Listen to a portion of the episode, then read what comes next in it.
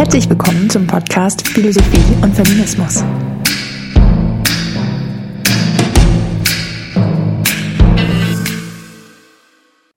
Ich bin Ulrike Nack und dies ist die zweite Folge zum Thema der Streit um Kategorien im Feminismus. So auch der Titel des Seminars, das Katrin Wille und ich im August 2023 an der Universität Hildesheim gaben und das ich für euch zum Nachhören aufbereite. Die erste Folge war der Vorstellung meines Forschungsanliegens und dem allgemeinen Anliegen dieser Staffel gewidmet und gab schon einen Vorgeschmack auf den Streit um Kategorien, um den es hier geht. In dieser Folge werde ich in das Thema Kategorien in der Philosophie eintauchen. Ich nehme euch mit in die Philosophie Philosophiegeschichte und beleuchte blitzlichtartig einzelne Positionen, Diskussionen und Stationen der Auseinandersetzung rund um Kategorien in der Philosophie. Das soll euch zum einen ein Gefühl für unser Thema geben und die Bedeutungs- und Assoziationsräume eröffnen, die mit dem Begriff und der Rede von Kategorien verwoben sind und zum anderen Thematiken, Streitpunkte und Schwierigkeiten schon mal ansprechen, die in der Philosophie schon lange verhandelt werden und heute im Streit um Kategorien im Feminismus ob bewusst oder unbewusst, wieder auftauchen. Als Anreiz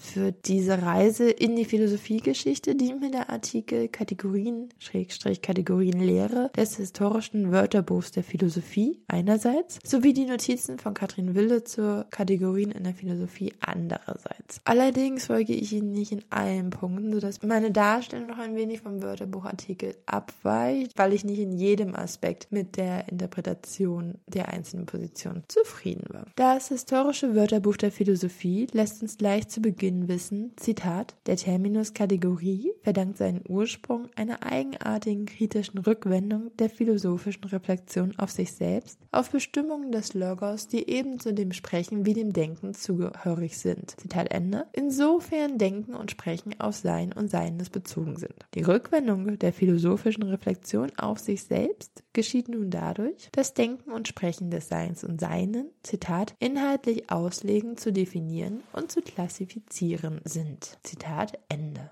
Es ist Aristoteles, der im vierten Jahrhundert vor Christus als vermutlich erster Kategorien als philosophische Begrifflichkeit prägt. Eine Begrifflichkeit, die sehr große Bedeutung erlangen sollte für die europäische Philosophietradition bis heute.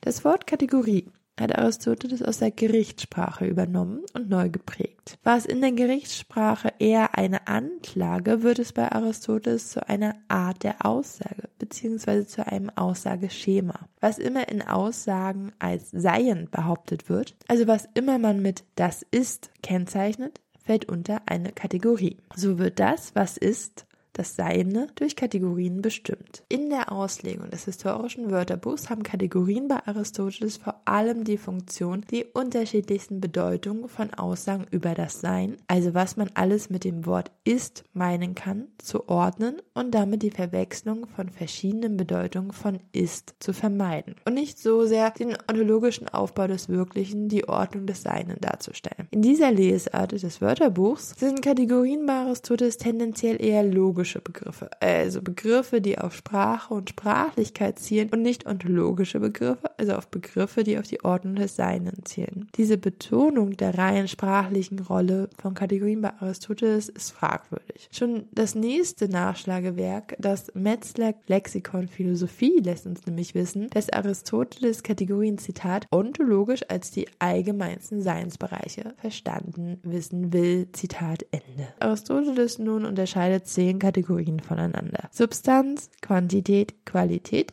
Relation, wo, wann, Lage, haben, wirken und leiden. Die, das müsst ihr euch nicht merken, aber schon mal gehört haben. Die Substanz ist dabei von allen anderen Kategorien unterschieden, denn die Substanz, die erste Kategorie ist, Zitat Aristoteles, weder an einem zugrunde liegenden, noch wird es von einem zugrunde liegenden ausgesagt. Zitat Ende. Die Substanz ist das zugrunde liegende. Zitat zum Beispiel dieser bestimmte Mensch oder dies bestimmte Pferd. Zitat Ende. Alle anderen Kategorien bestimmen die Beschaffenheit der Substanz der ersten Kategorie. Nach diesen kann man fragen, wo ist etwas? Fragt zum Beispiel nach der Kategorie Ort. Und wann ist etwas? Fragt nach der Kategorie Zeit. Mit diesem kurzen Abriss zu Aristoteles haben wir den Grundstein zu der jahrtausendelangen Auseinandersetzung, beziehungsweise eher plural, zu den jahrtausendelangen Auseinandersetzungen um Kategorien in der europäischen Philosophie gelegt. Und wir haben schon eine Problematik aufgedeckt, die noch heute im Streit um Kategorien im Feminismus wieder auftauchen wird. Die Frage nämlich, ob Kategorien eher auf der sprachlichen Ebene verortet sind oder auf der Ebene der Ordnung des Seinen. Und um die Frage sehr vereinfacht mit heutigem Vokabular zu stellen, ob Kategorien im Bereich des Diskurses, des Symbolischen zu verorten sind oder doch am Wesentlichen, am Essentiellen, am Essentialismus hängen. So, jetzt haben wir Aristoteles als Begründer des Nachdenkens über Kategorien etwas mehr Aufmerksamkeit geschenkt. Die nächsten Stationen unseres kleinen Exkurses in die Philosophietradition, in die europäische Philosophietradition, sind im Vergleich dazu wirklich nur Blitzlichter. Da gab es um 200 nach Christus Ploti, der eine zweistufige Kategorienlehre einführt, in der Denkbares und Sichtbares unterschieden werden. Nach Plotin gab es Regionen des Seins und will man etwas über die verschiedenen Regionen aussagen, bedarf es jeweils unterschiedlicher Kategorien. Um 300 nach Christus greift die Schule der Stoa Aristoteles Kategorienlehre auf, reduziert jedoch Aristoteles zehn Kategorien auf vier. Auf das Substrat, die Qualität, das Sichtverhalten und die Relation. Und wieder etwas später, so circa 400 nach Christus, stellt Augustinus die Frage, ob Kategorien nützlich sind, um Aussagen über Gott tätigen zu können. Ist das Allmächtige, das Allwirkende, das göttliche Wesen etwas, das die Grenzen von Kategorien anzeigt und nicht durch Kategorien erfasst werden kann? Oder braucht es hier transkategoriale Begriffe? Ist Gott nur rein negativ als das, was Kategorien nicht erfassen können, bestimmbar? Diese drei Blitzlichter, also Plotin, die Schule der Stoa und Augustinus, werfen drei weitere Problematiken auch für unseren Streit um Kategorien im Feminismus auf. Wirklich ganz kurz. Zum einen bringt Plotin die Idee der verschiedenen Bereiche mit je verschiedenen Kategorien ein. Zum anderen ringen die Vertreter der Lehre der Stoa, wie im Verlauf der Philosophie sehr Tradition, sehr viel weitere Kategoriegelehrte mit der Frage, wie viele Kategorien es gibt, ob sie voneinander ableitbar sind und wenn ja, welche Kategorie Priorität besitzt. Und zuletzt wirft Augustin die Frage nach Gott auf als etwas, das sich Kategorien entzieht und sind über die Notwendigkeit transkategorialer Begriffe nach. Jetzt machen wir einen großen Sprung, nämlich in späte 18 18. Jahrhundert und kommen zum zweiten großen Namen, der in der europäischen Philosophiegeschichte mit Kategorien verbunden ist, nämlich zu Immanuel Kant. Obgleich Immanuel Kant in seinem Selbstverständnis an Aristoteles anschließt, verändert er doch die Rolle von Kategorien grundlegend. Bewegen sich Kategorien bei Aristoteles im Bereich der Sprache und des Seinen, gründen sich Kategorien in der Transzendentalphilosophie Kants in der Tätigkeit des Verstandes. Sie sind reine Verstandesbegriffe. Die Kategorien werden nach Kant nicht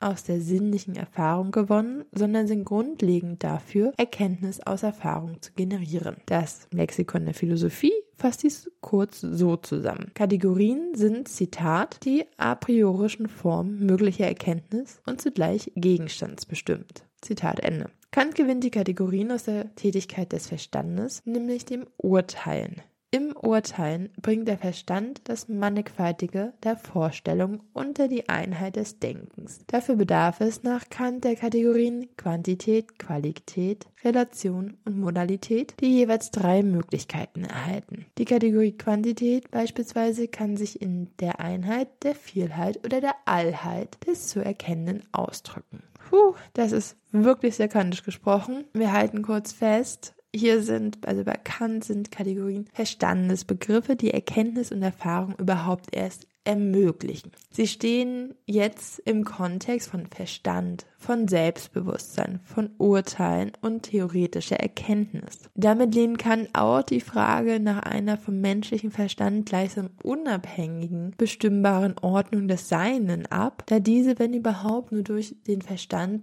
zugänglich ist. Also nochmal ganz kurz gesprochen, bei Aristoteles sind Kategorien etwas, was mit dem Sein und dem Seinen zu tun hat. Bei Kant sind Kategorien etwas, was mit dem Verstand und unserem Denken und unserem Urteilen zu tun hat. Es sind so zwei völlig verschiedene Zugänge zu der Frage, was Kategorien sind oder wozu sie überhaupt dienen können. An Kants Verständnis von Kategorien schließen die Denker des sogenannten deutschen Idealismus vor allem Fichte, Schelling und Hegel an, wobei sie Kant zugleich kritisieren.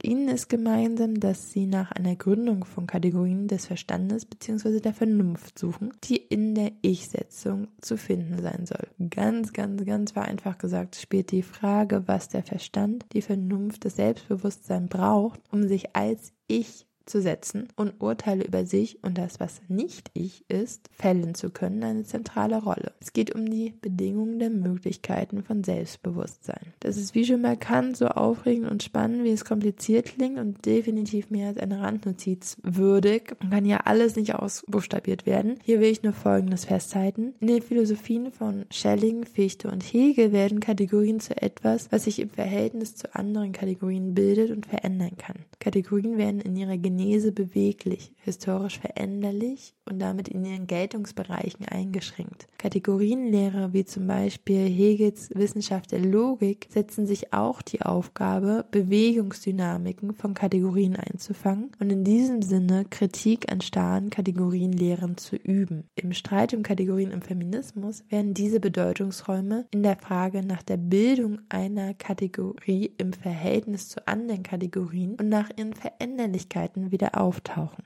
Und als das letzte Blitzlicht zu Kategorien in der Philosophiegeschichte bzw. der europäischen Philosophietradition sei hier auf einen Kategorienbegriff der frühen Psychologie verwiesen, die sich im 19. Jahrhundert herauszubilden beginnt. In diesem Zuge entwirft zum Beispiel Johann Friedrich Herbart ein deutscher Philosoph, Pädagoge und Psychologe, Kategorien als Zitat auf Begriffe gebrachte Regelmäßigkeiten der Erfahrung.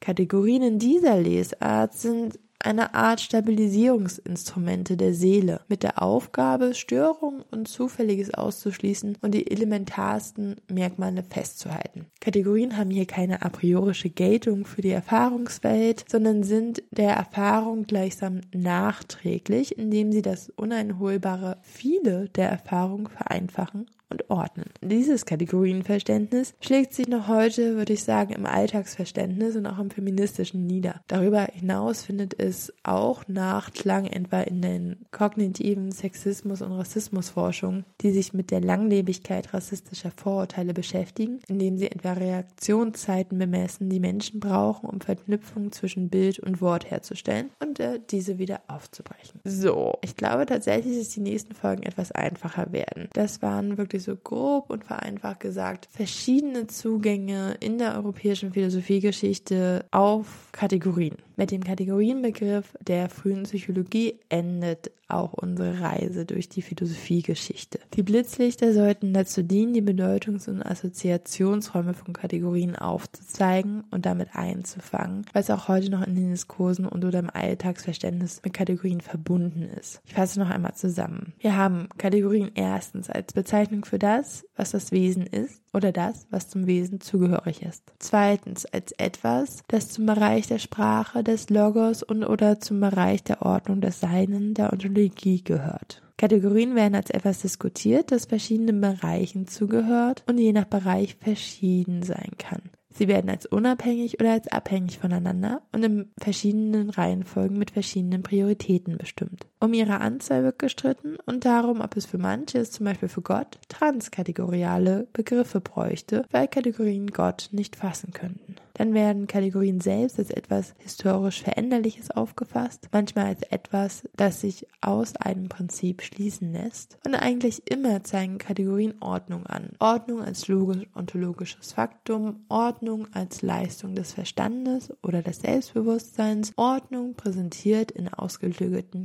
Kategorienlehren. Diese Punkte werden in unserem Streit um Kategorien auftauchen, manche explizit, manche implizit. Und es wird eure Aufgabe sein, die Geschichte der Kategorien im Streit wiederzuentdecken. Das werde ich also nicht jedes Mal herausstellen. So viel also zu den Kategorien in der europäischen Philosophietradition. Falls ihr euch jetzt wundert, ja, vielleicht ist es das aufgefallen. Nicht einmal kam Geschlecht in unserem Blitzlichtern vor. Und das war nicht zufällig so. Geschlecht als Kategorie taucht als Thema erst mit der zweiten westlichen Frauenbewegung der 2070er Jahre und der daraus entstehenden Frauen- bzw. feministischen Forschung auf. Erst feministische ForscherInnen wenden sich explizit dem Geschlecht und damit der Frau als systematischen Forschungsthema und als explizitem Forschungsschwerpunkt zu. Damit ist aber nicht gesagt, dass Geschlecht und Frau Frau kein Thema der Philosophietradition wäre. Im Gegenteil. Genau das Gegenteil ist der Fall. Die männlichen Philosophen hatten seit jeher sehr viel zu sagen zu Frauen, ihrer Aufgabe und ihrem Platz in der Gesellschaft. Doch mit der Frauenbewegung fragten Frauen, welche Rolle spielt denn Geschlecht in den jeweiligen Philosophien? An welcher Stelle kommt Geschlecht vor und was macht überhaupt Sinn? Und dabei entdeckten sie nicht nur, mit welchen Mitteln und auf welche Art Geschlecht und Frau gedacht wurden, sondern sie entdeckten auch Unstimmigkeiten und Sinnigkeiten, Risse in der Konzeption, die erst sichtbar werden, widmet man sich Geschlecht als Kategorie.